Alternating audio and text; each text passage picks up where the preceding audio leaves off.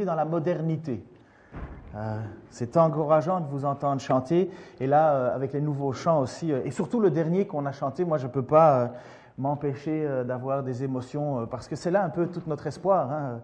Quand j'entends et quand on entend tous les sujets de prière, eh bien, maintenant, je suis quand même content hein, un petit peu, parce que ça change. Hein. Avant, c'était mon orteil, mon pied, mon doigt, mon dos, mes reins, ce qui est une réalité. et Dieu n'enlève pas sa bénédiction non plus. Mais, combien c'est important de placer nos regards vers, euh, la destination finale qui est en réalité l'absolu de sa venue. Alors, euh, euh, merci pour ces temps de louange. J'espère que vous avez apprécié le, dernier chant, le nouveau, que ça va devenir un classique, comme, une déclamation pour, pour la, la, vie future qui nous est réservée. Non pas parce que tu es super bon, Emmanuel, mais c'est parce que tu as placé ta confiance dans celui qui est le seul. Ça va? Vous pouvez dire par oui ou pour un sourire. Parce que si vous souriez, ça veut dire ça va vraiment. J'ai vraiment l'impression que vous souriez. Euh, que ça va, je veux dire, à l'intérieur. Bien que vous pouvez faire un faux sourire, hein, mais ça me, ça me va aussi. Ça me fait du bien. Lorsqu'on étudie les évangiles, et euh, l'évangile de Jean en particulier, dans la série dans laquelle on est, on fait tout un lien, on fait toute une histoire, tout un suivi. Et euh, là, on arrive au chapitre 7. Alors, j'ai étudié le chapitre 7, j'ai pris du temps pour lire le chapitre 7, et je me demandais, mais comment, comment prêcher ça? Alors, j'ai écouté des prédicateurs euh, euh, qui, parlent de ça, et j'étais, j'ai pas trouvé comme un punch, je ne sais pas si vous comprenez un peu l'idée, comme un, coup de poing qui devrait nous parler au cœur directement, nous faire comprendre ce que Jésus veut nous faire comprendre. Je fais définitivement une différence entre enseigner la Bible et prêcher la Bible.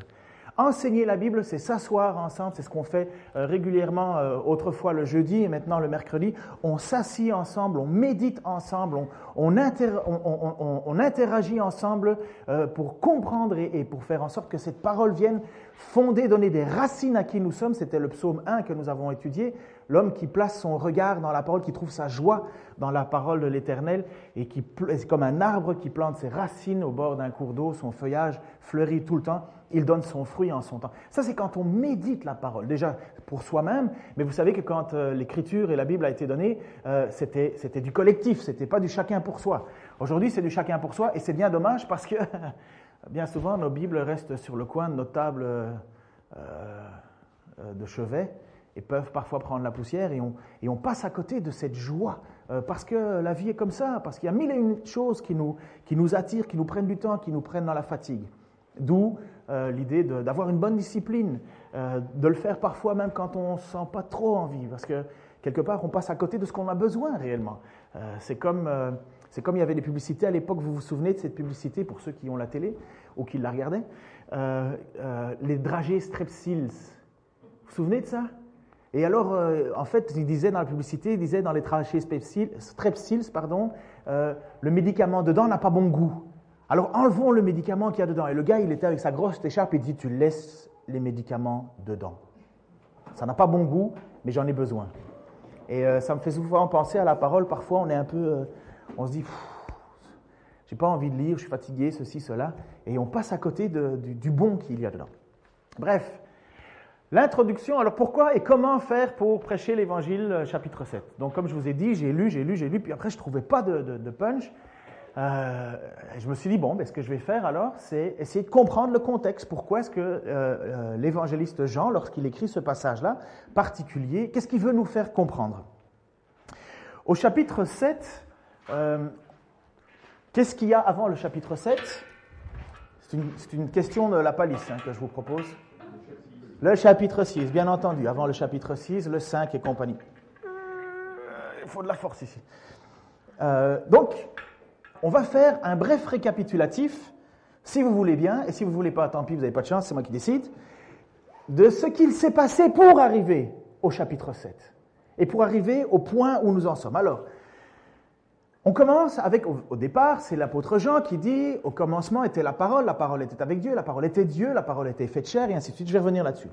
Mais on va regarder maintenant comment l'évangéliste Jean place différents témoins pour cette révélation de qui est Jésus-Christ. Au début, il y a Jean-Baptiste. Donc l'histoire nous commence avec Jean, Jean-Baptiste, et lorsqu'il voit Jésus arriver vers lui, donc Jésus doit avoir 34, 35, on ne sait pas trop hein, l'âge exact de Jésus parce qu'on n'arrive pas à définir la date exacte de l'an zéro. Sachez-le, euh, euh, c'est pas défini. Là, quand vous dites Jésus est mort à 33 ans, euh, c'est pas pas une vérité absolue. Là. Je mettrai pas ma main à couper. Que Jésus soit mort et ressuscité, là je mets ma main à couper. Les deux, tout le reste si vous voulez. Mais pour dire que c'est 33 ans, ça c'est non, on n'en sait rien. C'est presque une, un mythe légendaire. Enfin, comment on dit encore un truc euh, euh, Enfin bref, vous avez compris. Donc quand Jean voit Jean-Baptiste voit Jésus arriver, il dit Voici l'agneau qui ôte le péché du monde. Bam, sans détour. Jean-Baptiste, il le sait, déjà, déjà tout petit, euh, dans le ventre de sa mère, euh, il gigotait à l'idée d'être proche de Jésus. Un peu plus tard, euh, il entend parler de Jésus. Et voilà que quand il voit Jésus arriver vers lui, directement, définition, qui est Jésus? Il est l'agneau qui ôte le, l'agneau qui ôte le péché du monde. Il va même définir un peu plus, il va dire, cet homme est le Fils de Dieu. Les disciples de Jean-Baptiste écoutent ça, et voici la première, dans, l'évangile de Jean, la première déclaration de qui est Jésus.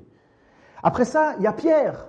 Pierre qui est là et qui, découvre, qui entend parler du Messie, parce que Jésus choisit les disciples, hein, c'est euh, les apôtres, c'est Jésus qui les choisit, et il court vers les autres pour leur dire, j'ai trouvé, nous avons trouvé celui dont les Écritures nous parlent depuis toujours, nous avons trouvé le Messie, le Christ.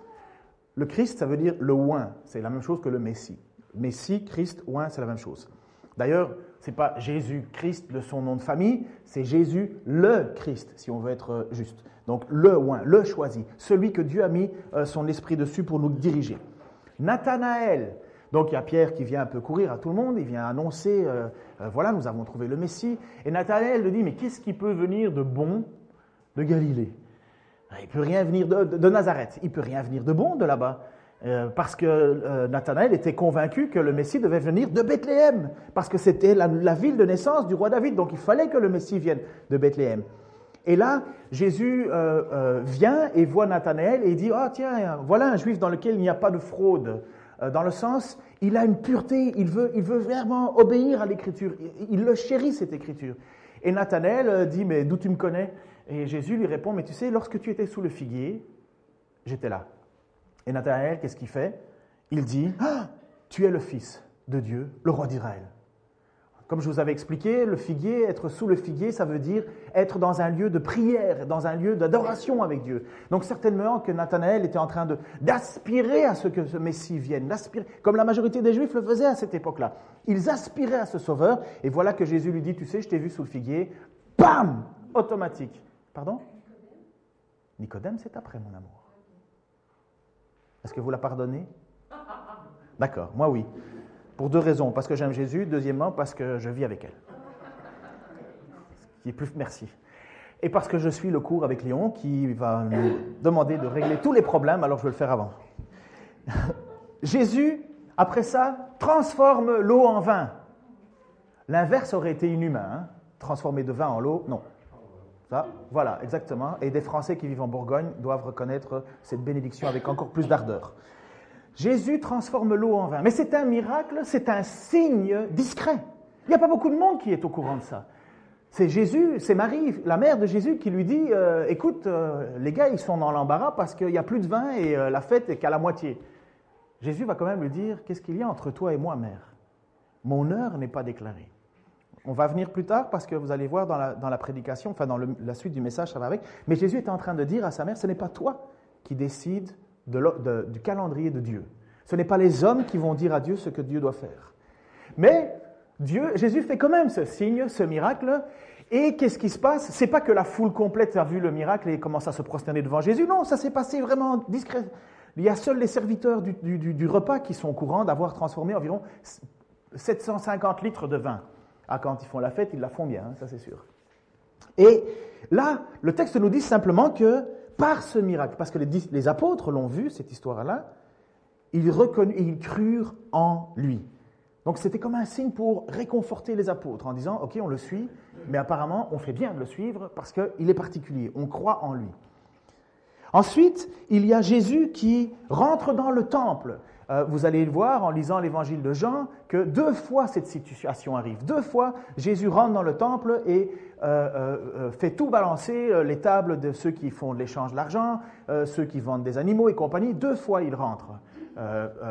dans, son, dans cet endroit-là. Et il va y avoir un zèle tellement énorme, tellement puissant, que les apôtres vont, vont directement repenser à la parole et ils vont dire, waouh, le, feu, la, passion pour ta maison, l'amour pour ta maison est un feu qui te dévore. Ça, je peux vous assurer que tous les dimanches matins, à 9h50, ici, moi, je vois ça. Des gens qui arrivent à l'église, les 3-4, à 9h50, et je vois un feu qui brûle en eux d'être dans la maison de Dieu. Vous, vous voyez ça? Mais non, pas ceux qui arrivent à 10h15. Bref, il y a ça, il y a une passion de Dieu, quelque chose qui est énorme. Et les apôtres sont ouf, tout étonnés. Mais attention, Jésus vient de faire le chambard dans l'histoire, il vient de renverser des tables, il vient de tout mettre en l'air. Et là, évidemment, ça réveille un petit peu les chefs religieux, ceux qui sont préparés au temple, et il dit, mais qu'est-ce qu'il fait? Donne-nous un signe de ton autorité. Ben, pas de problème, détruisez ce temple, en trois jours, je le reconstruis. il nous a fallu 46 ans pour faire ce temple. Et toi, tu dis, en trois jours, tu le reconstruis? Cette histoire reste là, sauf que le texte nous dit que par la suite, lors de la mort et de la résurrection de Jésus, les apôtres ont compris ce texte. Donc c'est un signe, mais un signe à, retardement. Après ça, il y a, euh, le texte nous dit que Jésus est resté à Jérusalem et pendant son séjour, il accomplit des signes. Et beaucoup de gens, nous dit le texte, beaucoup de, beaucoup de gens ont cru en lui. Ensuite, et là ma femme ne s'est pas trompée, il y a notre Nicodème, parce que nous rentrons dans le chapitre 3. Chapitre 3 avec Nicodème. Nicodème qui est un, pharisien qui aime Dieu, qui a le cœur pour Dieu, il cherche Dieu. Euh, d'ailleurs, l'histoire, et, nous sommes quasi convaincus à 99,9%, c'est comme les fameux produits que vous achetez qui nettoient les bactéries, là, qui tuent à 99,9%, il se laisse un 0,1% de chance. Donc, on est convaincu que Nicodème est mais devenu un disciple, un, disciple de Jésus-Christ parce que c'est lui qui va payer pour euh, le tombeau de Christ, enfin payer pour les, aromates. C'est lui qu'on voit un petit peu plus tard, enfin avant que Jésus meure, qui défend euh, Jésus en disant il n'est pas juste euh, que nous, nous, condamnions quelqu'un sans le faire en jugement. Et là, et là, il y a les autres de, son groupe qui leur disent mais toi aussi tu es de ce groupe-là? Bon bref, après ça Nicodème c'était. Mais bref, Nicodème est là et il vient vers Jésus en disant, nous savons que c'est Dieu qui t'a envoyé parce qu'il n'y aurait pas de signe comme ça si tu ne venais pas de Dieu. Les signes que tu fais prouvent que tu viens de Dieu. Mais Nicodème est un peu, il ne sait pas trop encore qui, est Jésus. Mais il dit, c'est vrai, moi par les signes, je reconnais que tu viens de Dieu. Et c'est à ce moment-là, et dans cette histoire, au chapitre 3, que Jésus va donner... Il est cassé Abonam, Ensuite, donc il est là et Jésus va parler avec Nicodème et euh, il va en même temps profiter dans le texte, l'apôtre Jean, quand il écrit son texte, il va en profiter pour nous révéler qui il est. Normalement, tout ceci, vous devriez le savoir, mais un bon résumé, c'est toujours bien, surtout à la veille des examens. C'est quand l'examen pour nous, en tant que chrétiens? Ouais. En fait, je voudrais dire que c'est presque chaque jour parce que personne ne connaît ni l'heure ni la date du retour de Christ, et peut-être encore moins notre propre mort. Bref, donc il est là, il parle avec euh, Jésus et Jésus se définit. Et Jésus dit, je suis le Fils de l'homme. Le Fils de l'homme doit être livré, le Fils de l'homme. Donc Jésus se définit encore un petit peu plus. D'abord, on a dit qu'il était le Fils de Dieu. Après ça, on a dit qu'il était le roi, le Messie. Maintenant, Jésus dit lui-même, je suis le Fils de l'homme. Et il donne le sens de sa mission. Il dit pourquoi il est là? Il doit être élevé, le Fils de l'homme doit être élevé, afin que quiconque place sa confiance en lui ait la vie éternelle. Dieu a envoyé son Fils non pas pour condamner le monde, mais pour le sauver. Et là, il faudrait que beaucoup revoient leur théologie à un moment, là, parce que le monde, il est déjà condamné. Dieu a déjà condamné le monde. C'est foutu. Si Christ ne vient pas, c'est foutu. Qu'est-ce que Jésus dit? Dieu n'a pas envoyé son Fils afin de juger le monde, mais pour le sauver parce que le monde est déjà condamné. Et ça, c'est excessivement important de replacer dans, le contexte. Il n'y a pas d'autre issue, il n'y a pas d'autre chemin. Il est le chemin. Voilà pourquoi Jésus dit, euh, et un peu plus tard, Je suis le chemin, la vérité, la vie. Nul ne vient au Père que par moi. C'est pas qu'il y a trois alternatives. Dieu bats Dieu ou je m'en fous. Il n'y a pas de je m'en fous. Le monde est condamné. Après ça, au chapitre 4, c'est la rencontre de Jésus avec une femme samaritaine. Et là, on comprend, et l'évangéliste Jean, inspiré par le Saint-Esprit, nous montre, oui, mais qui peut être sauvé? Qui peut être sauvé? Et cette femme samaritaine, elle, elle est là et elle n'a pas une bonne vie. Elle a déjà eu cinq maris, et celui avec lequel elle est, c'est Jésus qui lui dit, va chercher ton mari. Elle dit, ah ben j'ai pas de mari. Il dit, tu fais bien, tu en as eu cinq, et celui avec lequel tu es, ce n'est pas ton mari. Et à l'époque, ce n'était pas une bonne chose. Ce n'était pas très relevant. Et aujourd'hui non plus, malgré ce qu'on entend à la télé.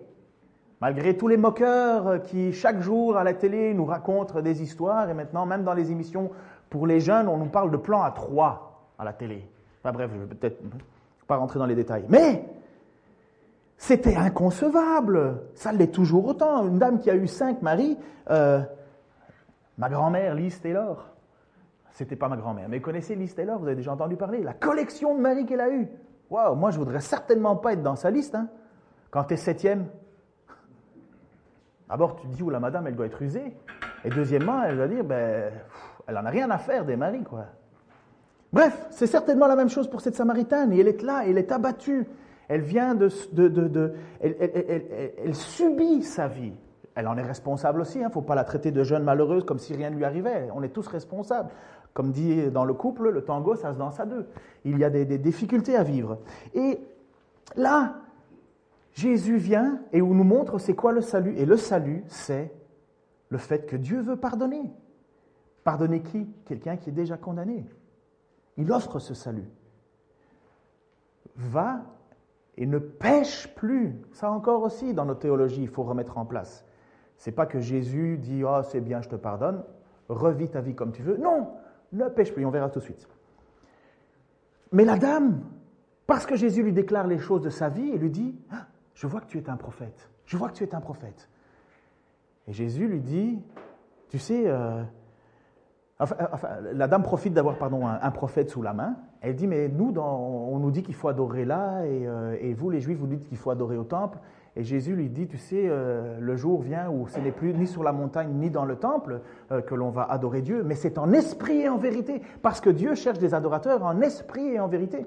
Alors exactement comme tu l'as souligné en introduction, Dieu n'a pas besoin d'un bâtiment, Dieu a besoin de gens qui se réunissent ensemble et qui veulent louer Dieu en esprit et en vérité.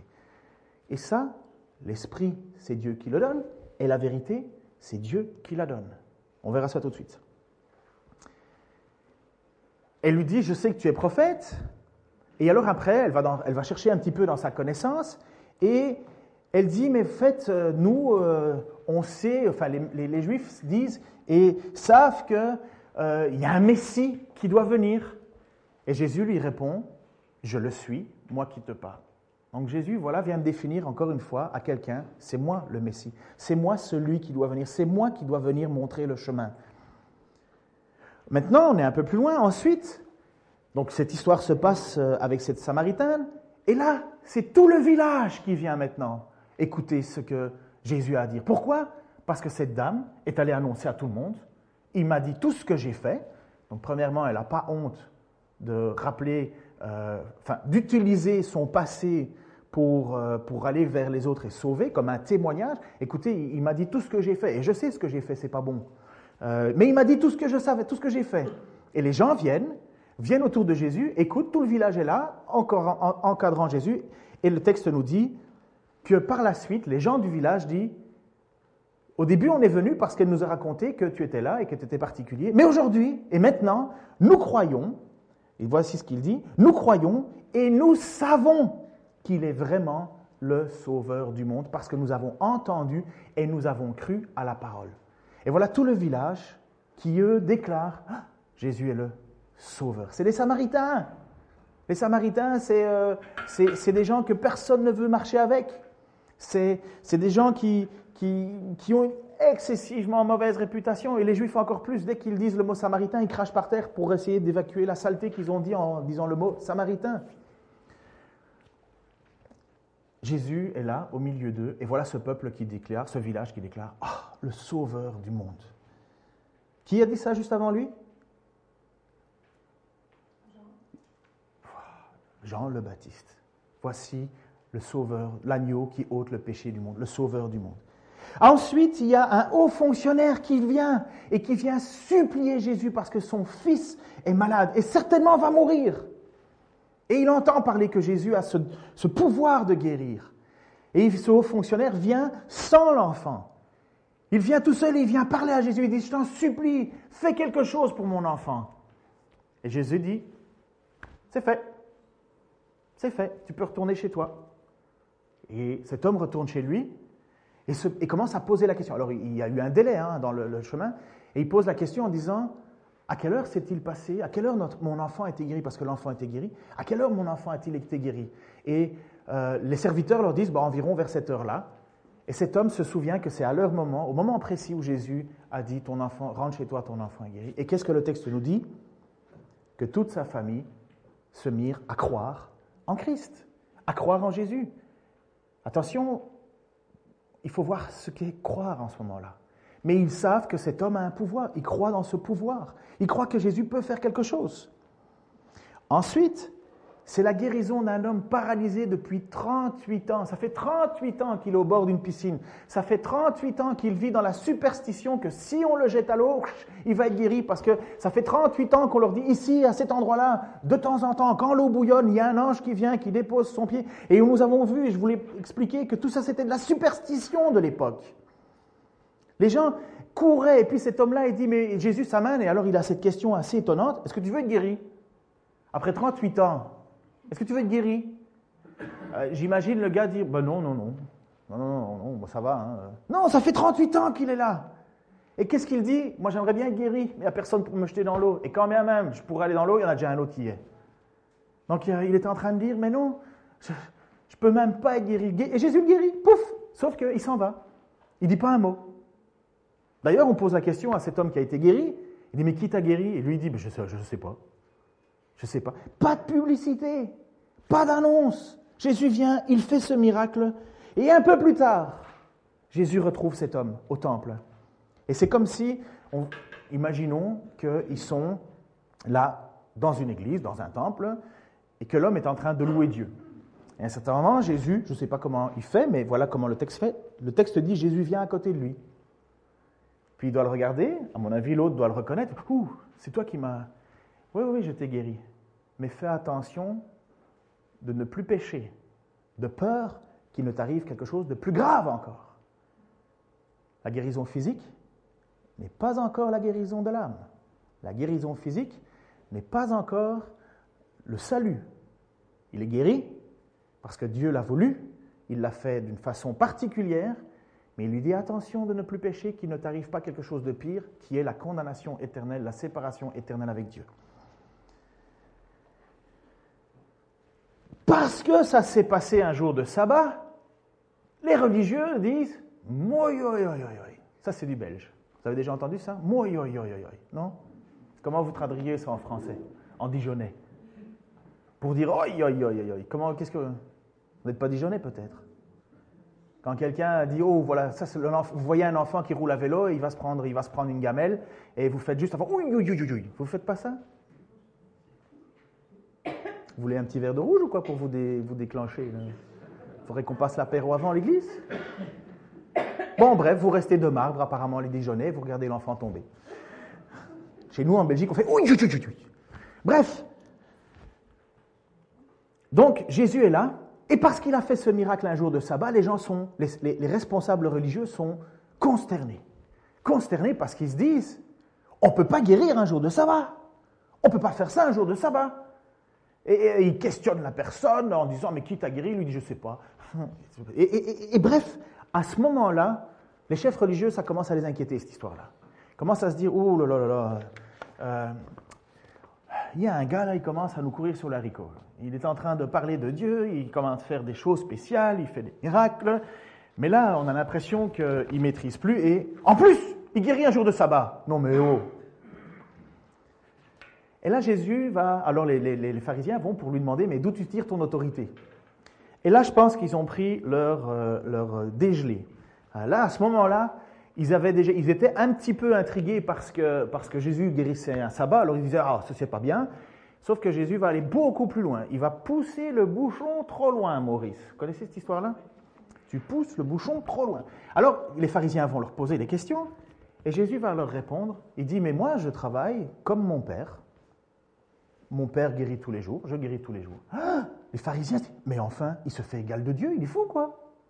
Parce que c'est ça que Jésus fait, est en train de faire lorsqu'il parle aux pharisiens. Et c'est ça qui scandalise les pharisiens, mais c'est ça qu'il est, Jésus. Il est Dieu. Il est l'égal de Dieu. Alors les pharisiens, ils disent, mais moi, vous savez, moi, mon père, il travaille tout le temps, mais moi, je travaille tout le temps. Il n'y a pas de sabbat pour nous. Waouh, choc. C'est pas tout. Il pousse le bougeon très loin. Il dit, vous savez, celui qui n'honore pas le Fils n'honore pas Dieu. Il est en train de dire alors aux pharisiens qui étaient déjà scandalisés parce que c'était fait un jour de sabbat, puis, puis après ça scandalisés parce qu'il se fait l'égal de Dieu, et Jésus est en train de leur dire, vous devriez être occupés à m'honorer. Hmm. Dans les dessins animés à l'époque, là, quand quelqu'un commençait à être en colère, on les voyait euh, chauffer, devenir de plus en plus rouges. Woody Woodpecker, vous vous souvenez, euh, ces dessins animés-là, ils devenaient tout rouges, alors il y avait de la fumée qui sortait par les oreilles. Mais j'imagine que les pharisiens, à ce moment-là, ça commence à... Et voici ce qu'il dit. Vous ne voulez pas me croire, alors que j'ai un témoignage de poids en ma faveur. Vous ne voulez pas me croire. Pourtant, voici les signes et les miracles que je fais. Séméon, signe. Jésus est venu faire des signes, accomplir des signes. Nicodème, il a bien compris. Personne ne peut venir de Dieu si, euh, euh, euh, en accomplissant ces signes. Il n'y a personne qui peut faire ça si ce n'est quelqu'un qui vient de Dieu. Et là, Jésus leur dit, mais pourquoi vous ne me croyez pas? Pourquoi vous ne croyez pas qui je suis? Vous ne voyez pas les signes que je fais? Puis il va plus loin, il pousse le bouchon très loin, Maurice. Il va jusqu'au point de dire, mais vous savez en réalité, votre problème, c'est que vous n'aimez pas Dieu. Parce que si vous aimiez Dieu, vous auriez accueilli qui je suis. En fait, vous n'aimez pas Dieu.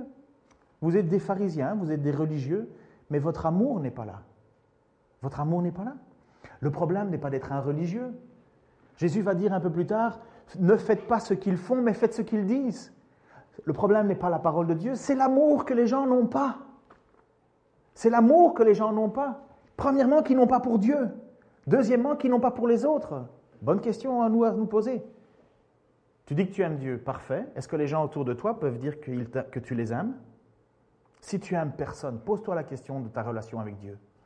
Si tu aimes personne, pose-toi la vraie question de ta relation avec Dieu. Parce que Jean va le faire. Et vous voulez, avoir la certitude que vous êtes sauvés? Ben, Ça se voit l'amour que vous avez les uns pour les autres.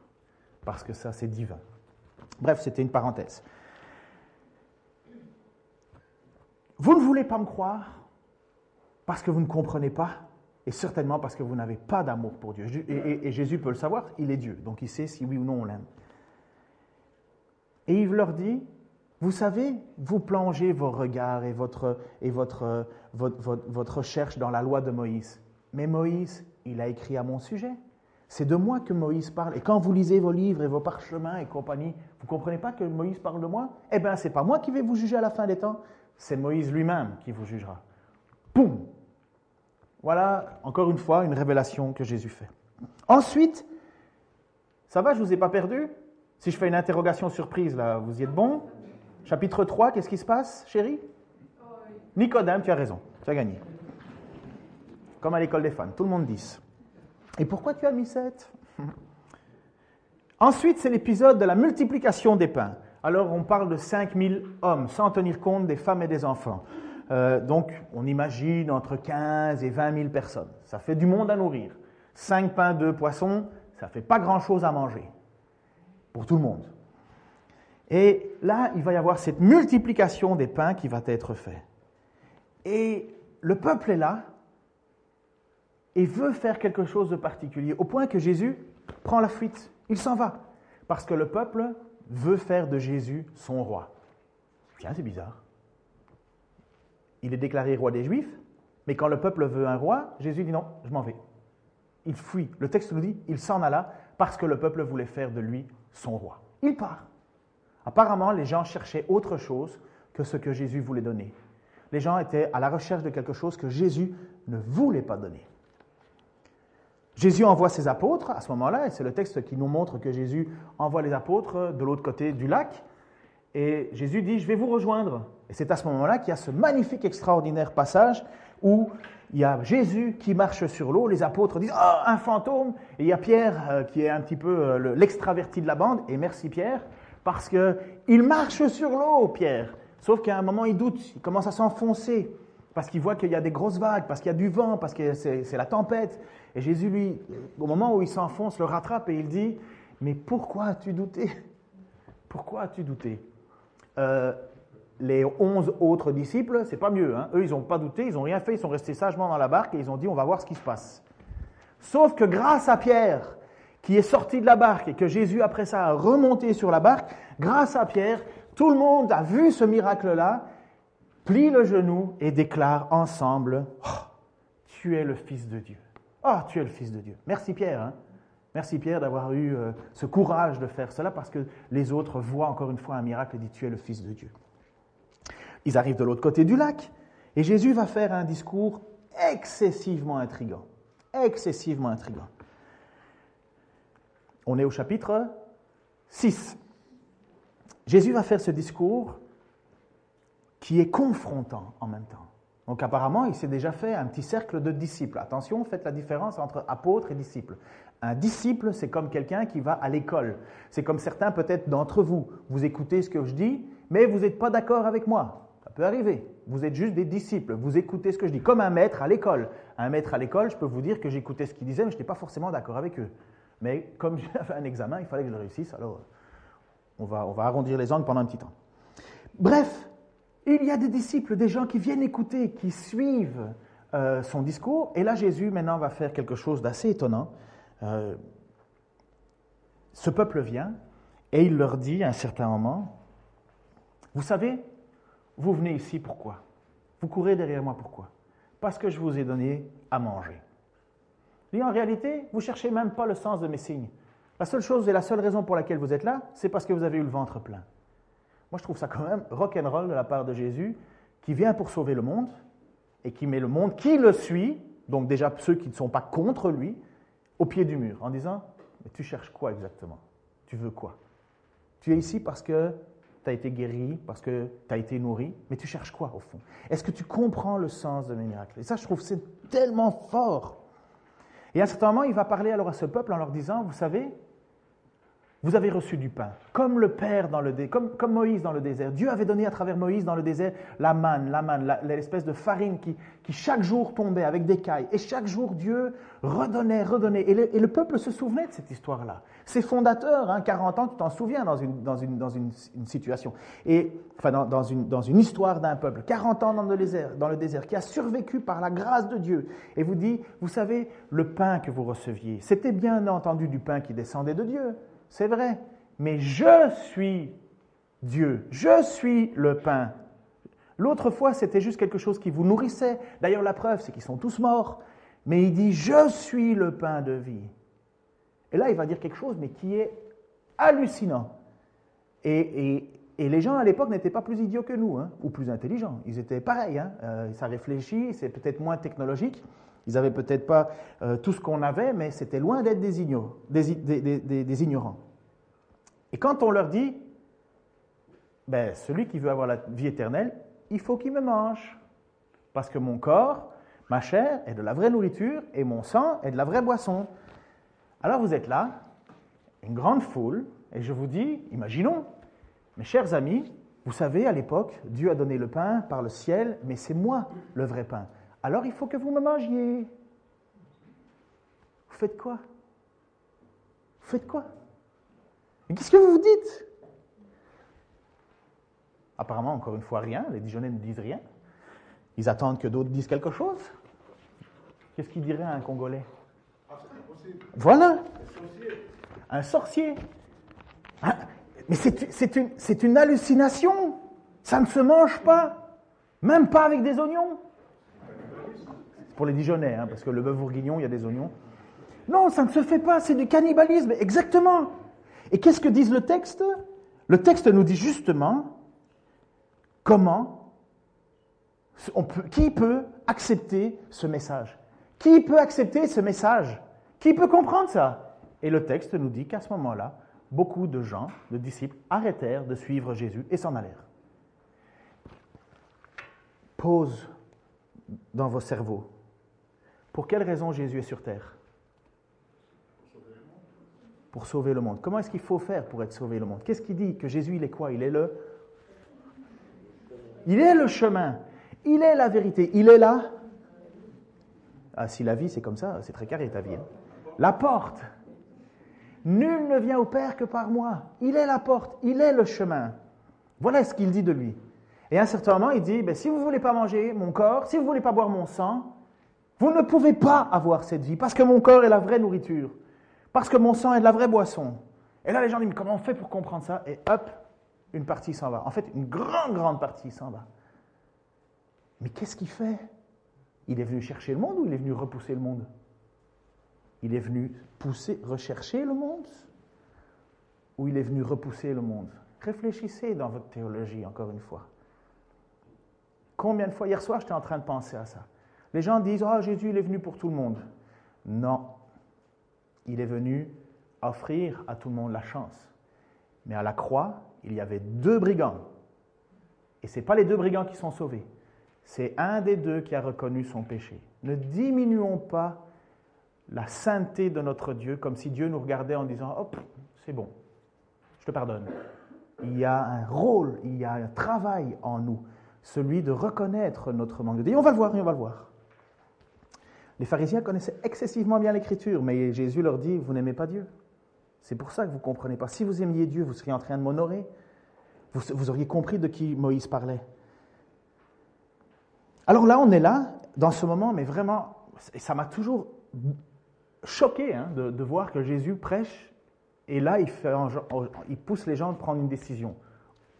Ou tu continues ou tu arrêtes. Mais ce que tu es venu chercher, je ne te le donnerai pas. Et ce que je veux te donner, tu ne le veux pas. C'est le peuple qui part. Jésus va se tourner et va leur dire à un certain moment à ses apôtres, et vous? Et vous? Est-ce que vous voulez aussi partir? Donc les apôtres, celui que Jésus a choisi, vous voulez aussi partir? Et là, les apôtres vont dire, et c'est encore une fois, merci Pierre, mais Seigneur, à qui irions-nous d'autres Tu as les paroles de la vie éternelle, et nous, nous avons cru, et nous avons connu que tu es le Fils de Dieu. Voilà Jésus qui a fait une coupe dans la couenne. Il a coupé du gras. Je suis désolé de parler aussi prudemment, mais c'est ce qui s'est passé. À un certain moment, Jésus a dit aux gens, mais tu es là pourquoi? Tu viens chercher quoi Et voilà cette transition. Les gens venaient parce que Jésus connaissait leur cœur et le texte nous dit qu'il savait ce qu'il y avait dans leur cœur. Et Jésus nous dit, le texte nous dit, mais vous êtes venus, vous êtes venus parce que je vous ai nourri, parce que j'ai fait quelque chose de pratique, encore une fois, sur cette terre. Mais vous ne comprenez pas l'enjeu spirituel. Et quand ils se retournent vers les apôtres, ils comprennent l'enjeu spirituel des apôtres. Ils sont là et disent, mais, mais à qui irions-nous d'autres tu as les paroles de la vie éternelle, nous avons cru, nous avons reconnu que tu es le Messie. Il n'y a pas d'autre salut que toi. Réfléchissez, méditez sur ce passage-là, ça vaut la peine. Et, sur tous les autres. C'est tellement plus important la mission que Jésus a à faire que de remplir un ventre ou de guérir un malade. C'est tellement plus important. Et euh, merci que Dieu veut encore guérir et que veut encore nourrir. Mais le but de sa mission première, c'est sauver des âmes. Chapitre 6, versets 26-27. Voici ce qu'il est dit. Enfin, je vais utiliser le, Jésus leur répondit, en vérité, en vérité, je vous le dis, vous me cherchez non parce que vous avez vu des signes, mais parce que vous avez mangé du pain et que vous avez été rassasiés. Travaillez non pour la nourriture périssable, mais pour celle qui subsiste pour la vie éternelle, celle que le Fils de l'homme vous donnera, car c'est lui que le Père Dieu lui-même a marqué de son empreinte. Ils lui dirent, que devons-nous faire? Qu'est-ce qu'on doit faire? Pour accomplir les œuvres de Dieu Bonne question hein, dans une vie, qu'est-ce que je dois faire? Et Jésus leur répondit, l'œuvre de Dieu, c'est que vous croyez en celui qui l'a envoyé. Il y a donc définitivement, selon Jésus, une différence entre espérer un miracle espérer une bénédiction, espérer recevoir de la nourriture et être sauvé. Qu'est-ce qu'on doit faire? Mais il faut que tu crois. Mais crois quoi? En celui que Dieu a envoyé. Mais pourquoi? Mais pour la vie éternelle. Et ça, c'est au suite de la révélation. Le but de l'apôtre Jean, lorsqu'il écrit l'évangile, inspiré par le Saint-Esprit, c'est que nous arrivions à un certain moment à dire que Jésus-Christ est le Fils de Dieu et qu'en croyant en lui, nous ayons la vie éternelle. Mais apparemment, à ce moment-là, les disciples, ceux qui suivaient Jésus, ne croyaient pas de la bonne manière. Ils croyaient qu'ils pouvaient accomplir des choses, mais ils n'avaient pas compris ce que Jésus leur demandait de faire. C'est pourquoi il leur dit, il faut que vous mangiez, il faut que vous buviez, il faut que je vive en vous, il faut que je sois votre pain, parce que l'homme ne se nourrira pas de nourriture seulement, mais de toute parole qui vient de la bouche de Dieu. Et qui est Jésus, si ce n'est au commencement était la parole, la parole était avec Dieu, la parole était, et la parole est venue au milieu de nous. Il leur dit, si je ne vis pas en vous, si, ne vous, si vous ne mangez pas, si vous ne prenez pas mon sang, si, en fait, si je ne suis pas en vous, vous n'êtes pas sauvés. Et ça, on peut réciter tous les poèmes du monde on peut connaître toutes les paroles de la Bible. Si Dieu n'est pas en nous, si Christ n'habite pas en nous par son esprit, nous ne sommes pas sauvés. La marque du chrétien, c'est l'esprit de Dieu en nous. Il n'y en a pas d'autre. Il n'y en a pas d'autre. Donc il y a donc une différence entre espérer un miracle et croire dans le message, la mission du Messie, celle du du Fils de Dieu.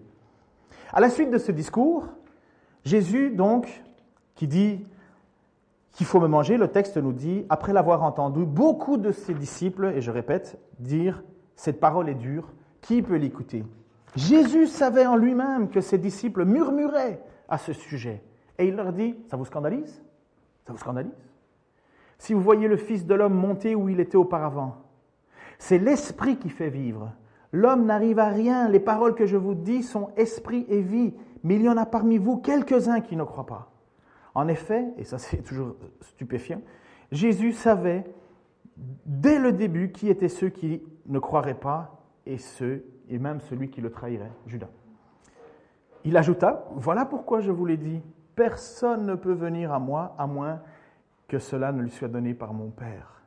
Dès ce moment, beaucoup de ses disciples se retirèrent et arrêtèrent de marcher avec lui. C'est pourquoi le texte suivant nous dit, alors en 6, alors Jésus dit aux douze, et vous, vous ne voulez pas aller où je... Euh, euh, et vous, ne voulez-vous pas aussi vous en aller? Prenez votre décision, là, les enfants. Prenez votre décision. Vous faites quoi? Partez aussi? Simon-Pierre lui répondit, Seigneur, à qui irions-nous Tu as les paroles de la vie éternelle, et nous croyons et nous savons que tu es le Messie, le Fils du Dieu vivant. Voici, à mon avis, ce qui doit être la chose.